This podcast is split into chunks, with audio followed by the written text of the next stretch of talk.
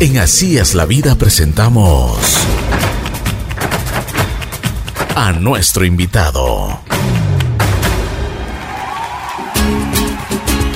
Buen día, buen día, buen día. Aquí estamos en Así es la vida. Realmente tengo el gusto de presentarles el día de hoy a Belén Pazmiño. Joven, talentosa. Bueno, ella nos va a contar porque realmente el momento que nosotros leíamos su hoja de vida, veíamos que estudiaba mucho, es ingeniera comercial, pero tiene algunos atributos que los vamos a descubrir el día de hoy. Ella ayuda a muchísimas personas. Eh, bueno, tiene unos tips excelentes, pero aparte de tips, te puede hacer una terapia de amigo a amigo. Vamos a hablar con ella, Belén Pazmiño. ¿Cómo estás, Belén? Buenos días, qué gusto saludarte. Buenos días, Ricky. Gracias por la invitación. Encantado. Para mí es un gusto estar aquí en la cabina mágica. Muchas Creo que ustedes tienen una responsabilidad muy grande al poder entregar un mensaje todos los días a quienes les escuchan y yo les admiro mucho por eso. a todos quienes conforman aquí JC. Qué bueno. ¿Cómo estás? ¿De dónde naces? Bueno, yo nazco en eh, San Miguel de Bolívar, en Guaranda. Ya, de Guaranda. Qué hermosa tierra de Guaranda. Pero ah. vivo ahí hasta los dos añitos cuando decido, decido, digo decido porque eh, toda mi familia vivía acá en Quito, mis hermanos. Entonces, eh, mi mamá eh, de profesión profesora, tenía como su nombramiento en Guaranda y es por eso que yo nací allá. Entonces eh, ella seguía regresando los fines de los venía los fines de semana acá y regresaba el lunes para allá y un día simplemente no me quise ir, me quise quedar aquí en Quito y pues desde los dos añitos estoy aquí. Qué bien, ¿te ha ido bien? Sí, súper bien. Eh, esa ha sido como la responsabilidad que han tenido mis papás de mm. creer que debíamos formarnos aquí en Quito. Entonces ya desde los dos años me formé aquí, me quedé aquí y al poco tiempo mi mamá pudo eh, sacar su pase y regresar pues acá a Quito y, y estar juntos nuevamente. Bueno, a ver, tú eres ingeniera comercial. Sí. Te graduaste en Argentina. Eh, ingeniera comercial aquí en, Quito, ajá, en la Escuela Politécnica. Después fuiste a estudiar en Argentina. Después hago mi maestría en comunicación organizacional aquí mismo en la UDLA. Y después saco una, eh, una especialización, sí, en Argentina, que es de acompañante terapéutico. ¿Te gusta estudiar, no? Sí, sí, me encanta. me encanta estudiar. Bueno, a ver, cuéntame, ¿qué es esto de acompañante terapéutico? Porque eso me llamó muchísimo la atención. Además de que yo sé y tengo conocimiento de que tú ayudas a mucha gente. ¿Cómo lo haces? Sí, bueno, eh, cuando yo eh, me graduó, yo quería realmente ser psicóloga. Pero por cosas de la vida, por ahí dudas que uno tiene cuando recién se gradúa del colegio, eh, no sé por qué, decido seguir ingeniería comercial. Durante todo mi proceso me doy cuenta que el enfoque, tanto en ingeniería comercial como en comunicación organizacional, lo que buscaban era el desarrollo de la empresa. Y yo siempre me cuestionaba acerca de, ok, existe el desarrollo de la empresa, pero primero debería existir el desarrollo de la persona para que eso aporte a la empresa. Un desarrollo personal. Un desarrollo personal. Y siempre era como mi premisa y mi discusión con los profesores acerca de, está bien, vamos a buscar el desarrollo de la empresa, pero busquemos el desarrollo personal. Entonces ahí empieza mi, mi descubrimiento, entonces yo empecé a indagar un poco más. Y ahí el desarrollo personal, ¿qué tiene que ver? Ah, pero para que exista desarrollo personal debería existir salud. Entonces, mm. ay, ¿qué salud? A veces pensamos que solamente salud es la carencia de una enfermedad, pues salud en realidad es tener una salud física, una salud social y una salud mental. Entonces empiezo otra vez a indagar en cada una de estas áreas. Es que eso es importante, lo que tú dices es, es recontra importante, no solo es tener, eh, estar físicamente bien, porque de eso es, eso es lo que pensamos que es salud, pero tú, tú hablas de salud en otros, en otros ámbitos. Exactamente, entonces ahí entiendo que, que, la salud va más allá de, de, a lo mejor no tener una gripe, no tener algún problema físico, sino entender que para que exista salud yo debo, sí es cierto, eh, cuando hablamos de salud física, eh, comer bien, hacer una actividad física, pero también hablar de una salud mental, cómo me veo, cómo me siento. Cuando yo me veo al espejo y una salud social, es verdad, me veo bien, me siento bien, como bien, pero ¿cómo me estoy relacionando? Entonces ahí viene como otra, otra cosita que, se quedaba suelta. Entonces, ¿cómo me relaciono? Entonces ahí es cuando eh, yo descubro esta, este nombre de acompañante terapéutico, que básicamente lo que me enseñaron aquí que es es un amigo certificado, una persona que sirve de muleta para otro durante un proceso de crisis, de cambio que esté sufriendo hasta que pueda dar el paso solo. Entonces, esta persona... ¿Y si no la tienes? Claro, si no la tienes, pues es complicado. Yo pienso que todas las personas pueden llegar a tener un desarrollo, pero el tener ese apoyo creo que nos facilita el llegar, el que alguien más nos pueda decir. Porque tú puedes tener mucha gente a tu alrededor, pero una pregunta, si es que es de tu confianza o no, si es que te puede ayudar o no. Exactamente, y otra cosa que pasa, eh, empezamos a buscar a lo mejor sí profesionales que nos guíen, que nos ayuden, pero también estos profesionales no se, no se alinean. Entonces, yo tengo el profesional ayudándome en temas eh, tal vez psicológicos, el profesional ayudándome en el gimnasio, digamos, tengo un coach, y entonces mi coach me manda a comer de cierta manera, sin embargo, eh, tengo una nutricionista que se contrapone a lo que mi coach me está diciendo. Entonces, yo empiezo a confundir esta, estos objetivos. Entonces, lo que hemos eh, buscado es integrar todos los objetivos de estas tres áreas, la física, la psicológica y la social, para que una persona pueda realmente integrar estos tres objetivos y direccionarse hasta donde quiere llegar, hasta donde su desarrollo da, pero sabiendo qué pasos dar y que esos pasos estén comunicados. Si yo me quiero sentir bien, pero comunicarlo también. Belén, y por ejemplo, lo que tú dices, encontrar una persona que sea de tu confianza y que te ayude. ¿Qué características debe tener esas personas? Bueno, esa persona eh, debe ser una persona capacitada, debe ser una persona que tenga el conocimiento en cuanto al desarrollo personal, debe ser una persona que pueda hablar de una manera eh, sin apegarnos a los sentimientos. Generalmente nos apoyamos en la familia y la familia va a ver por nuestros intereses que nadie nos haga daño, a lo mejor alejarnos de todo lo que podemos creer que nos puede afectar debe ser una persona que vea las cosas de una manera general y de fuera del, problema, pero que sí pueda ser partícipe y ayudarte en el proceso. ¿Cómo te ha ido con este esta ayuda terapéutica? A ver si es que ya entramos en, materia. Eh, me imagino que mm, has tenido casos y si es que nos puedes, lógicamente sin, sin dar nombres, pero si es que nos puedes ayudar también a visualizar un poco más, más allá de lo que estamos conversando en este momento. Claro.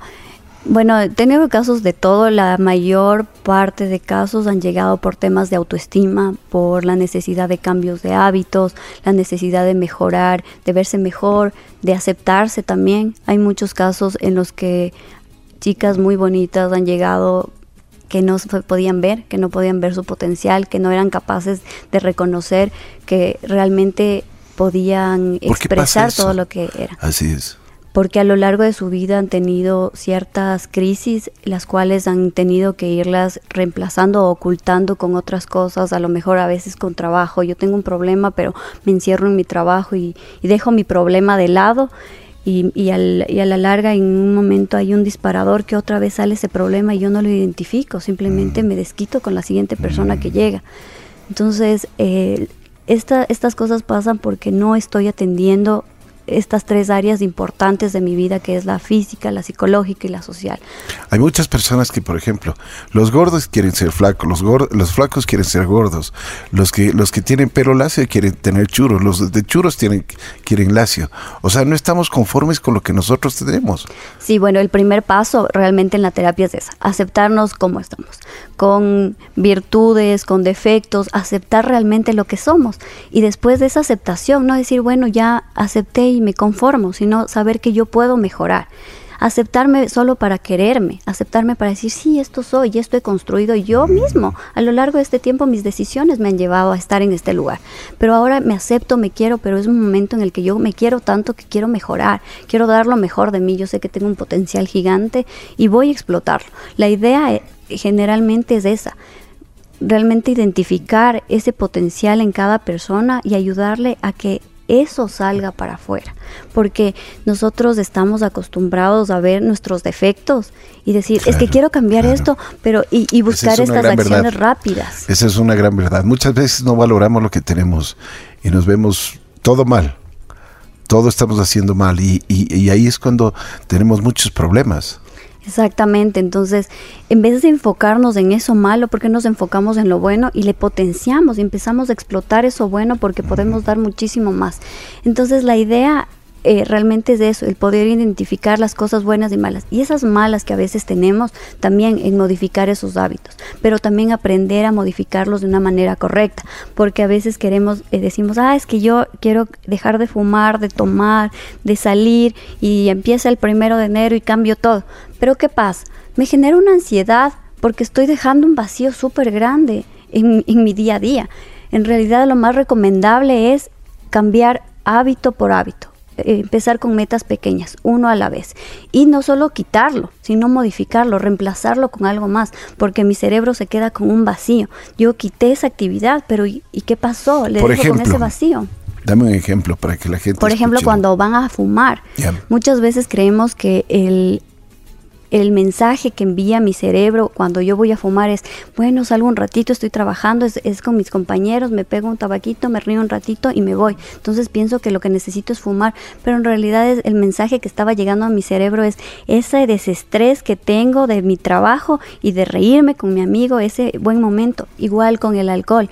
Pienso que como llega el fin de semana y me reúno con mis amigos, el reírme con ellos y por ahí pegarme un trago, eh, el trago es lo que, necesito. En realidad era el, ese momento el que estoy creando con mis amigos, el que se envió el mensaje a mi cerebro. Entonces hay que primero saber identificar el mensaje que le estoy dando para ahí sí poder decir, a ver, yo quiero sacar esta parte mala de mí, pero lo voy a modificar con algo más, pero voy a mantener el mensaje. Yo quiero compartir con mis amigos, quiero compartir con mi familia, quiero desestresarme, pero lo voy a enviar un mensaje correcto. Esos son eh, como casos específicos de modificación de hábitos específicos que han llegado. Otro tema eh, que ha salido últimamente es el celular. Pero una, una, una, pregunta antes de pasar al, tema. El, el alcohol, el, eh, el tabaco, siempre te crean una ansiedad. Hay mucha gente que no puede dejar de fumar. En, en, muchísimas circunstancias dice, bueno, voy a tratar con cigarrillo electrónico, voy a hacer esto, voy a hacer, voy a hacer ejercicio y no pueden. ¿Tú crees que ahí, por ejemplo, tu terapia, lo que tú dices, la, ayuda terapéutica, te, les, les puede ayudar en esto? Claro que sí. Específicamente. para cambiar un hábito, eh, a veces estamos mal enfocados del objetivo. El objetivo siempre tiene que estar alineado a una emoción. Si yo no tengo el objetivo con una emoción junta, yo no voy a cambiar el hábito. Explícame un poquito eso. Por ejemplo, si yo quiero cambiar porque sé que me hace mal, pero no me emociona, no me ilusiona, no me lleva a sentir una satisfacción hacerlo, pues no lo voy a hacer. Y es más, es recomendable que no lo hagas. Por ejemplo, mucha gente dice, es que yo quiero entrenar, quiero ir al gimnasio, pero lo odio no lo hagas porque no tienes una emoción positiva para hacerlo. Mm. Busca una alternativa que te motive, que digas, qué bien, me siento, estoy cambiando, estoy modificando, me siento más eh, rápido, más, me siento más ágil, eh, tengo ganas de hacer más cosas porque he dejado el tabaco a lo mejor. Entonces ese es otro motivo, eso es diferente. ¿Qué pasa con las personas que tienen alguna enfermedad? Ellos tienen esa esperanza de vida que les da la ilusión de seguir adelante y por eso llegan a cumplir metas más fácil incluso que alguien que está sano y que simplemente quiere cumplirlo porque sabe que es lo correcto. Entonces es una diferencia muy grande porque no está llevado a la emoción. Perfecto. Ahora sí, otro paso más. a ver, de lo que íbamos a hablar. Sí, de el tema que otra cosa que ha pasado últimamente es el tema del celular, ah, la dependencia que tenemos. A veces decimos, bueno, la dependencia 150 veces ves al día tu celular. Si sabías, es un promedio, ¿no? Es impresionante. Y a veces mucho más.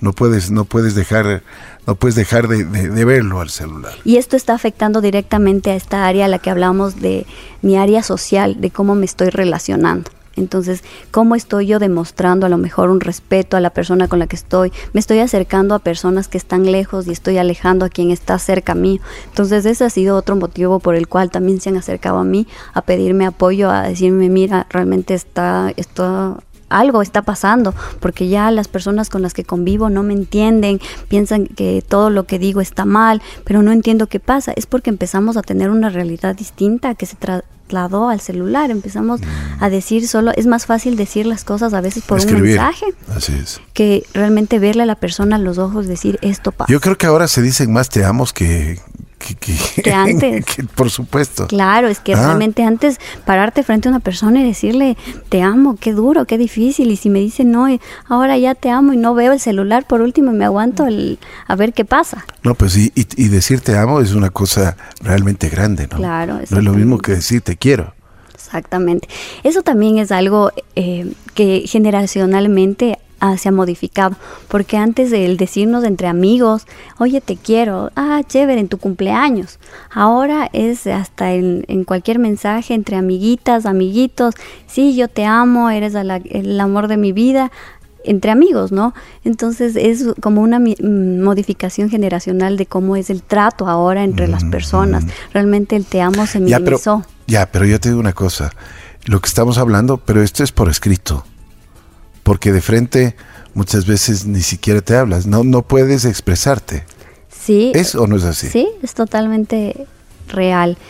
Incluso en este grupo de, personas que, al que digo, esta nueva generación, pasa eso, ¿no? Ellos eh, realmente tratar un problema, conversar de un problema que se les dio en el grupo es complicado, prefieren hacerse los locos o dejar el tema ahí y decir, no, no, ya todos estamos bien, a realmente decir, a ver, ¿qué nos pasó? ¿Qué dijimos? ¿Cómo nos lastimamos? Realmente no hay una conversación real entre las personas. Se está perdiendo este contacto entre persona y persona. Ahora casi todos los servicios son virtuales, todas las atenciones se están trasladando a, la tecnología, lo cual está bien, ¿no? Porque nos ayuda a minimizar recursos, a optimizarlos. Sin embargo, eh, se está perdiendo este contacto, esta parte social, esta importancia de sabernos relacionar, de saber expresarnos. Ahora es súper complicado de, decir, explicar el sentimiento. Generalmente nosotros el sentimiento lo, lo, expresamos en el momento, entonces lo expresamos hasta mal porque lo expresamos con esa, con esa sensación de ira, de felicidad. Entonces el educarnos, el saber expresar un sentimiento, pero no basado en, la emoción, sino decir, mira, esto es lo que estoy sintiendo, o me molesté por esta razón. Eso es lo que quisiéramos educar, el sabernos expresar, el saber llegar a la otra persona. ¿Cómo podemos cambiar esto del celular? Porque realmente es muy molestoso también, ¿no? Lo que tú dices, estamos frente a una persona y estamos describiéndonos, estamos viendo cualquier otra cosa y no nos concentramos en lo que estamos haciendo siquiera no le, como tú dices, no hay el respeto para la otra persona.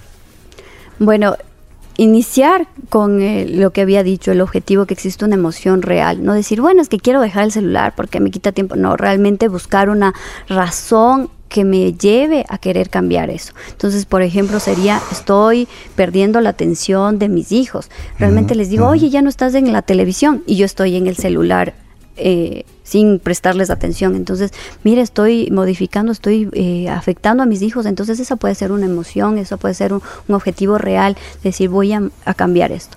El siguiente paso sería importante el decir, eh, es chistoso, pero el ponernos alarmas en el mismo teléfono, que nos, nos digan, ya no lo hagas o sí hazlo, es momento de hacerlo, es una opción. Por ejemplo, el celular está eh, afectándonos también cuando manejamos, entonces a veces ni siquiera nos llega una notificación y estamos viendo y eso es muy peligroso.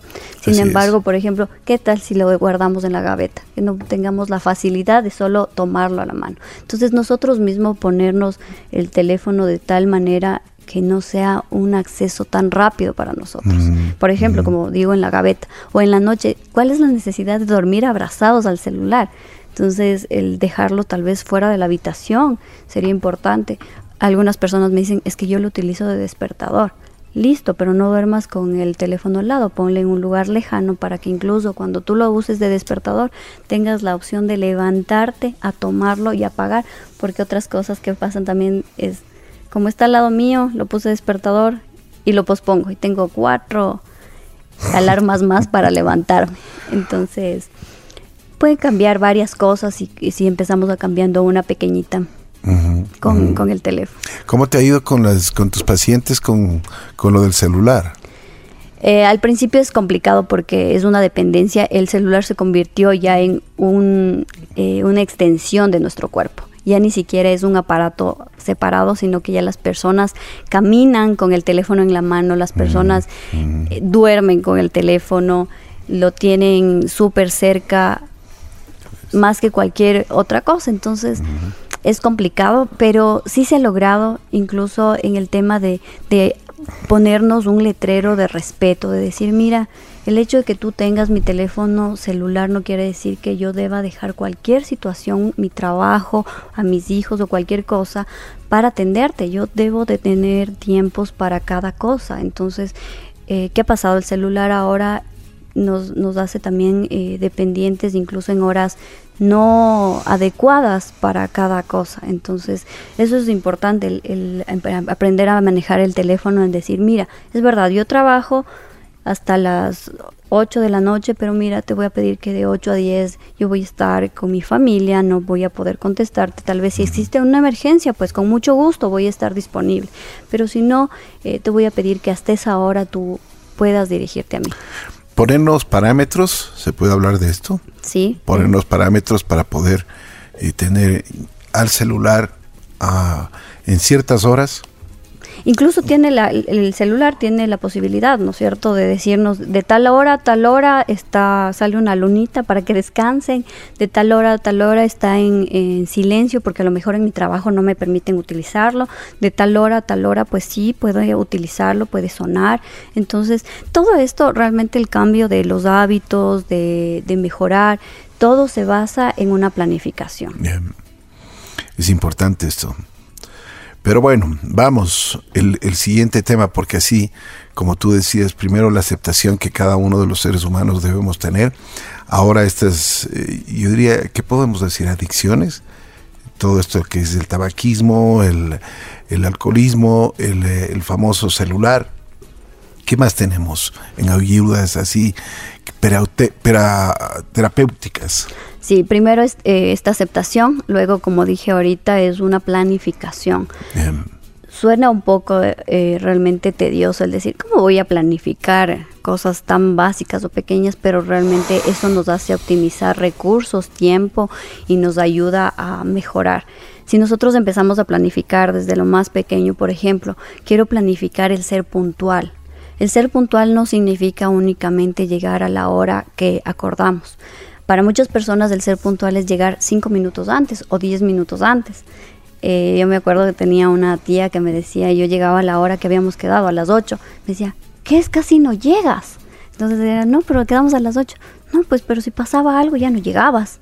Entonces, claro, e-, esa observación era, era lógica, ¿no? Decíamos, es verdad, porque si en realidad nosotros queremos ser puntuales, deberíamos tener un tiempo en el que puede pasar que por la lluvia hay tráfico, que puede haber un cierre de vía, puede pasar ciertas cosas que, nos impedirían llegar a la hora exacta. Entonces realmente esa planificación viene desde cuándo? Desde a lo mejor la noche anterior, prepararme a ver qué ropa voy a utilizar, qué actividades tengo que hacer, qué rutas debo tomar. Entonces, desde ese punto, desde ese enfoque de creer que hasta la puntualidad requiere cierta planificación, entonces nos va a hacer ver que necesitamos una planificación para cambiar cierto hábito o cierta cosa que nos está molestando. Mm. Entonces tenemos el, el objetivo, planificamos cómo hacerlo. Entonces, si mi hábito no es la puntualidad, mi hábito es quiero ser saludable. Entonces, listo, tengo que planificar eso. ¿Cómo voy a ser saludable? Como había dicho, empezar por un tema. A lo mejor quiero empezar a hacer actividad física, pero nunca he hecho nunca he hecho actividad física y si me inscribo mañana en el gimnasio mm. voy a terminar muy molido y no voy a querer volver. O cojo una bicicleta y como nunca la he utilizado por ahí me golpeo, me caigo o me canso y de ahí no voy a querer volver. Entonces empezar a hacerlo de una manera paulatina, por etapas. Mm. Entonces voy a empezar a salir a correr a caminar tal vez, ni siquiera a correr, voy a empezar a caminar, voy a empezar a hacer estiramientos, porque muchas personas ni siquiera tienen, eh, han sido tan sedentarias que no tienen la capacidad de estirar. Entonces voy a empezar a estirar, a que mi cuerpo se relaje, a que sienta una, una, sienta una sensación positiva al yo hacer esta actividad. Entonces ir por etapas, planificándome, en función de ese objetivo que tengo. Después de esta planificación, pues no dejarla en planificación, porque somos buenísimos para planificar y olvidarnos de lo que queremos hacer. Planificación y ejecución. Exactamente, ahí viene la ejecución, cómo, de dónde saco esas ganas para hacerlo. Así es. Porque ahí viene una motivación que debe salir de dónde, de lo que habíamos dicho, de esa emoción. Mm. Porque es verdad, yo cuando tengo una emoción digo, ay, sí quiero hacer esto, lo planifico, pero el rato del, ya el siguiente día poner alarma a 6 de la mañana levantarme y el frío. Claro. no me levanta nadie. Entonces ahí, ahí es cuando yo necesito esa emoción, esa emoción que sea la que me levanta. Mm. Entonces es importante también si es que yo no, no lo encuentro, a él sí poder eh, apoyarme en estos profesionales que puedan darme guías para que yo tenga esa motivación también. Que si es que no existe, muchas veces no tengo esa motivación, eh, un día sí, otro día a lo mejor ya no lo tengo, pero que exista alguien que me diga, tienes que hacerlo. Mira, tú te comprometiste, y aquí estamos. Para ¿Ese es el amigo que tú nos decías al Exactamente. Ese amigo que comprende que puede tener altos y bajos. Que es verdad que vamos a tener días en los que queremos comernos el mundo, pero también va a haber días en los que necesitamos que nos recuerden el por qué me quiero comer el mundo. Entonces ahí entra este amigo, este, que una persona que va a estar 24/7 con, con la persona eh, ayudándole, guiándole, diciendo recuerda que este fue tu objetivo, recuerda que tú quieres hacer esto, recuerda por qué lo hiciste. Entonces es importante el contar con su apoyo. Bueno, los seres humanos no estamos conformes nunca con, lo que estamos haciendo. Siempre queremos mejorar, ¿no es cierto? Sí, y creo que está bien, porque realmente conformarnos nos haría estar estáticos, tener una vida tal vez rutinaria y no modificar absolutamente nada del día a día y conformarnos con lo que se nos da. Pero creo que es bueno el sentirnos inconformes, pero no con una frustración, sino con una capacidad de querer más, de querer mejorar, de, que, de querer crecer siempre. Cuéntame una anécdota así de, pacientes que has tenido para que podamos también casos prácticos, ¿no? O sea, en, casos de la vida real, como se puede decir, para que nosotros tengamos ya más bien una, una idea específica sobre la ayuda esta que, que tú estás brindando. A ver, tengo varios, ¿no? Uno, muy chistoso es que, bueno, no es chistoso, para mí era un poco porque realmente eh, cuando ya termina el proceso, el regresar a ver es, es realmente gratificante. por supuesto. Entonces eh, tenía una chica que, que, nunca había hecho actividad física y ella había ido a muchos lugares a que leían, pero ella se frustraba porque se veía, se veía mal, ella no se sentía conforme. Sin embargo, ella cuando llegó, entonces empezamos poco a poco, como decía, un tema de estiramientos, ella, y ella descubrió que era muy fuerte. A lo mejor eh, ella físicamente no se veía bien, pero simplemente porque tenía unas, unos temas mentales que debíamos irlos quitando. Pero ella era una persona muy fuerte, tanto así que ella después me contaba y me decía, es que yo voy a ir a regresar a esos lugares donde me sentí mal, no porque quiera entrenar ahí, sino solo para que me vean como yo ahora me veo y todo el mundo siempre le veía igual, simplemente era un tema de su mente que ella creía que le veían mal antes y que ahora ella había tenido una transformación, no física todavía porque iba poco tiempo, pero sí mental, ella quería ir como a proyectar eso en ese mismo lugar. Y ella lo hacía, iba una vez por semana solo para que le vean y, sentirse bien con ella, decir, miren, porque yo ahora soy segura, yo ahora me siento bien. Entonces a mí me daba un poco de chiste porque le decía, si entiendes que ellos siempre te vieron así, porque nosotros tuvimos la capacidad de verte, pero la única persona que no se veía así eres tú. Entonces ella después de eso entendió y dijo, realmente yo no necesito una aceptación, tienes razón. Pero ella necesitó ese paso. La, aceptación era para ella, era de, ella interiormente, claro. Exactamente, pero ella no se daba cuenta y pensaba que la aceptación era de la gente, de todo el mundo. ¿Por qué nos cuesta aceptarnos a nosotros? ¿Cómo somos? ¿Cómo estamos? A ver, el autoestima se ve afectada incluso desde que somos niños. Realmente no nos damos cuenta, a veces ciertas palabras pueden ir afectando a un niño. El decirle a veces cosas como, es que tú no has podido, es que tú no quieres, es que ese tipo de cosas afectan. Es que nunca puedes. Es que nunca puedes. Claro. O siempre te equivocas, siempre te equivocas, o todo riegas cosas así pequeñas que decimos, que parecen realmente... Son sentencias, ¿no? Sí, a lo largo de nuestra vida eso va sumando. Igual vamos creciendo, estamos rodeados de personas, de compañeros, que igual siguen incrementando eso, que, que aparentemente parece sin importancia, pero a la larga nos va afectando. Aquí es importante que aprendamos a identificar que existe una autoestima, pero no decir, bueno, es que a mí mi autoestima fue afectada en esta área, entonces yo estoy mal en todas mis áreas. Es importante identificar que nuestra autoestima puede estar afectada, por ejemplo, en el tema eh, físico, pero profesionalmente me siento bien. ¿Qué ves? ¿Cómo te has engordado? Exactamente. Ah. Ese es algo que nos afecta también. O, qué flaca que estás. Sí. Ya no comes. Ese tipo de, de comentarios eh, Cierto, nos, nos afectan mucho. Claro, o, ¿por qué claro. te cambiaste el color de cabello? El otro te quedaba bien. Sí. Entonces, eh, estos comentarios a lo largo de nuestra vida sí nos afectan.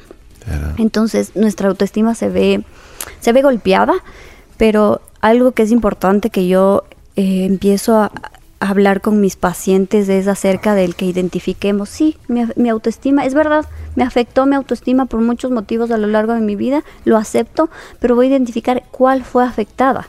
Entonces, a lo mejor la que fue afectada fue cómo me veo físicamente. Listo, lo acepto, así estoy, pero ahora, ¿qué voy a hacer para mejorar? ¿Qué voy a hacer para quitarme esos efectos que a lo largo de mi vida me hicieron daño? ¿Qué voy a hacer?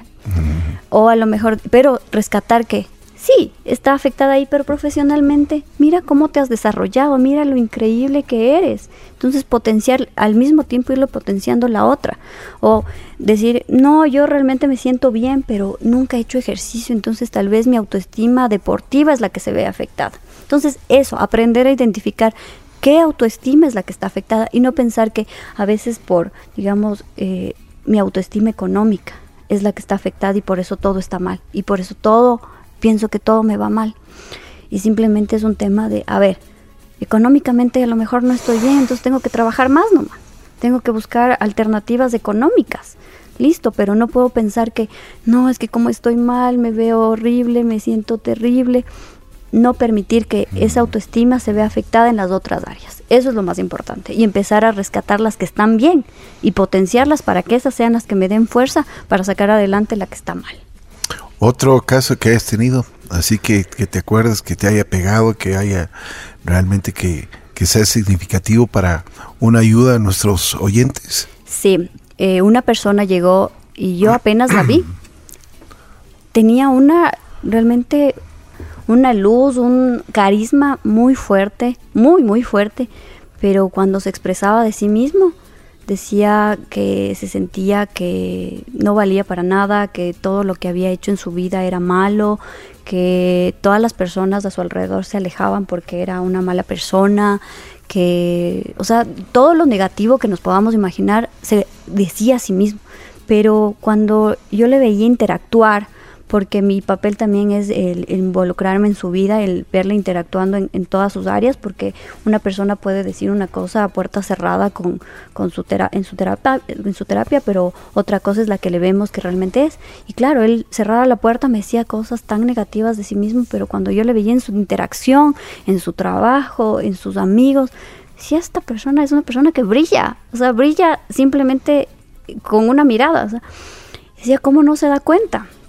Entonces fue un trabajo súper fuerte el empezar a decir, mira, tú tienes una afectación por un tema que te pasó, vamos a identificar cuál es ese tema, qué es lo que te afecta tanto, que te hace verte tan mal, pero tú vas a empezar a, a ver que tienes cosas buenas. Uh -huh. Y otra cosa importante, que no te puedes comparar con otras personas, porque había mucha comparación. Yeah. Y, y, ese es una, un tema de frustración que generalmente pasamos cuando... Uh -huh vamos al gimnasio y, y nos queremos con, comparar con el coach.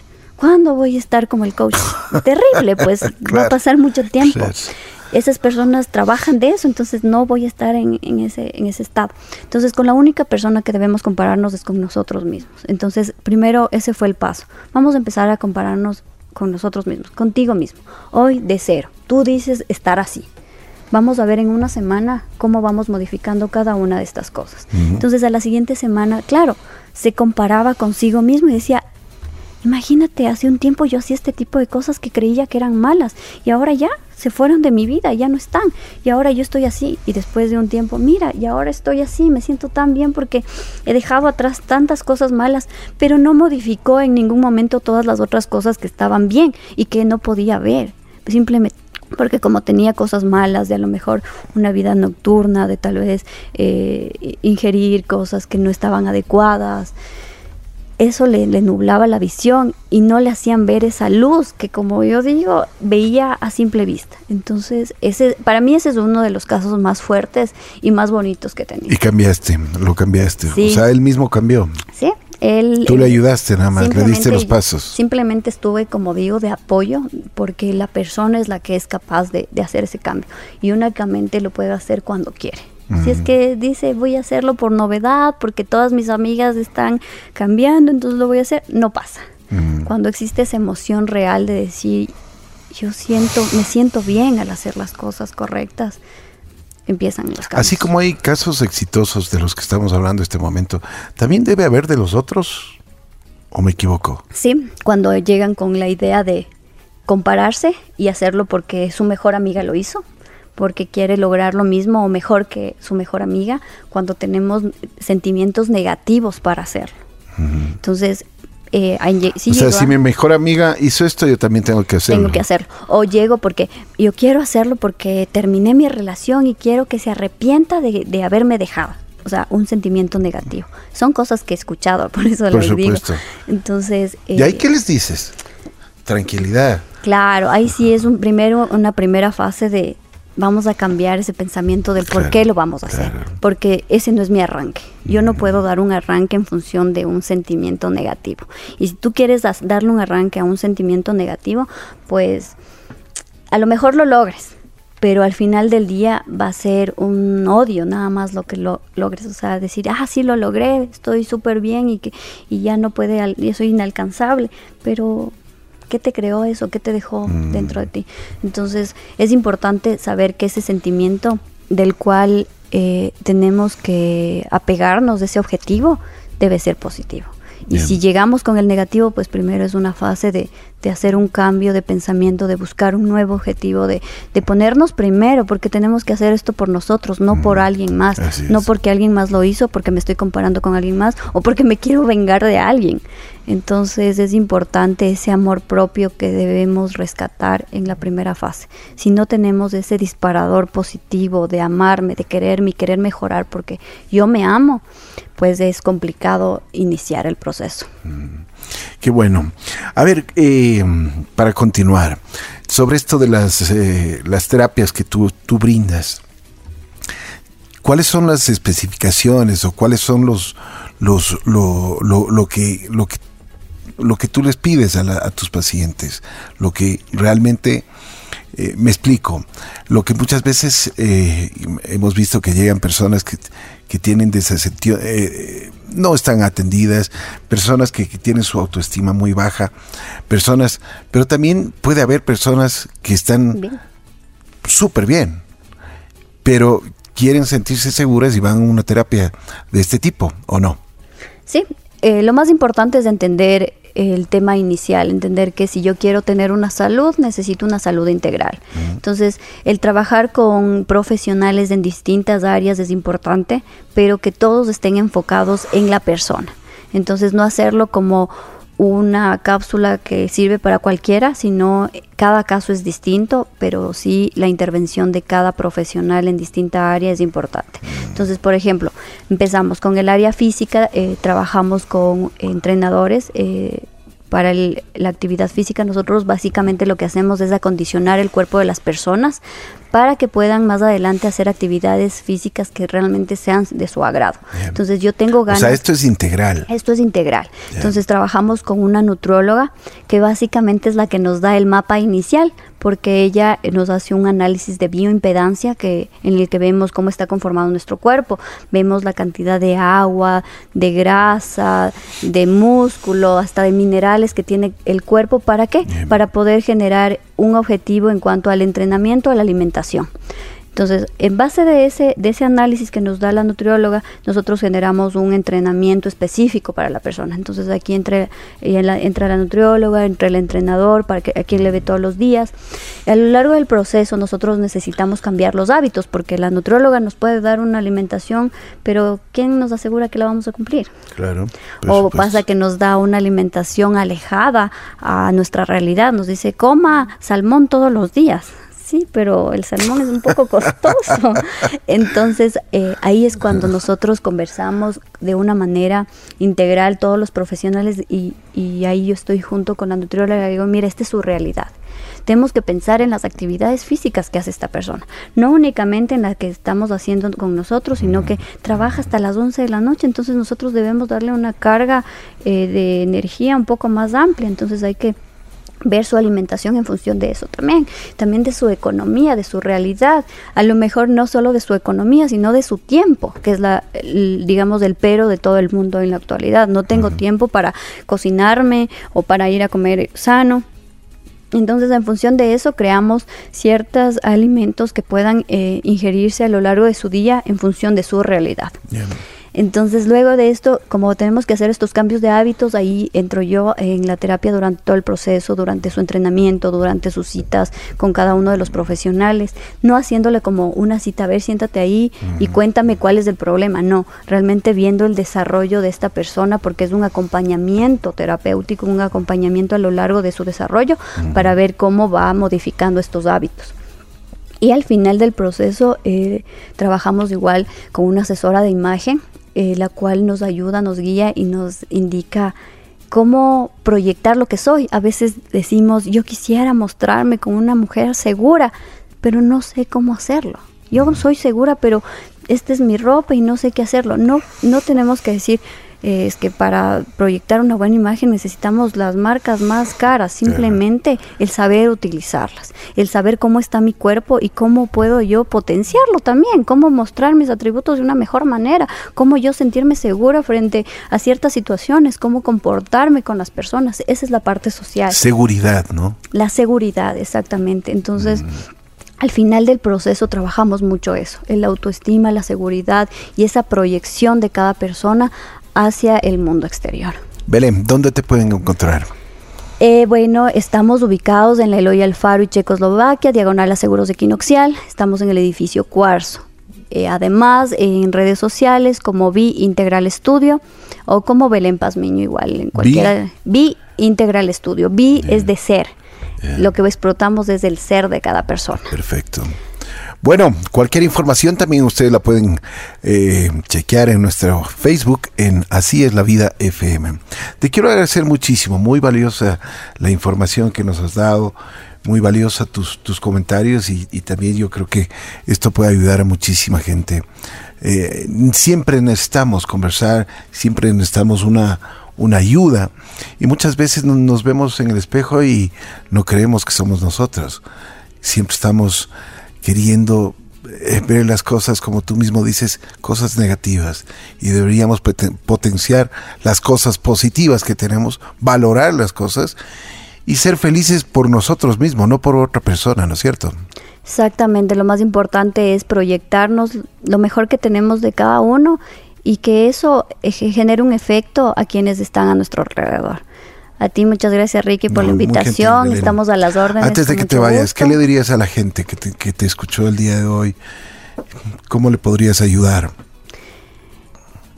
Mi mensaje realmente sería que se quieran como son, pero nunca se conformen que busquen siempre dar lo mejor de cada uno por ellos, por quienes les rodean y porque son capaces de dar un mensaje o dejar un mensaje para alguien más. Perfecto. Te comprometemos a ver si es que algún momento puedes traer personas que, también han tenido esta experiencia y ellos ya lo pueden contar. ¿Qué ha pasado? ¿Cómo, cómo, qué tal ha, ha sido la experiencia de cada uno de ellos? Porque lógicamente que debe ser distinta en cada una de las personas, pero eso puede ayudar muchísimo a quienes nos escuchan. Claro que sí, con mucho gusto. Ellos son felices eh, siempre de contar su experiencia durante todo el proceso, porque como digo es integral y están apoyados de tantos profesionales que seguro podemos estar aquí para ayudar a alguien más y seguro ese mensaje puede llegar a alguien más que esté necesitando en este momento. ¿Algún número celular? Que claro que sí, es el 099 6511 730. Por favor, lo repites. 099-6511-730. Toda la información la puede encontrar en, nuestra página en Así es la vida FM. Gracias, Belén. Belén Pazmiño, pues ustedes ya tienen una transformación integral que siempre necesitamos, siempre necesitamos vernos un poquito mejor, vernos con mucho más ánimo y valorar lo que tenemos.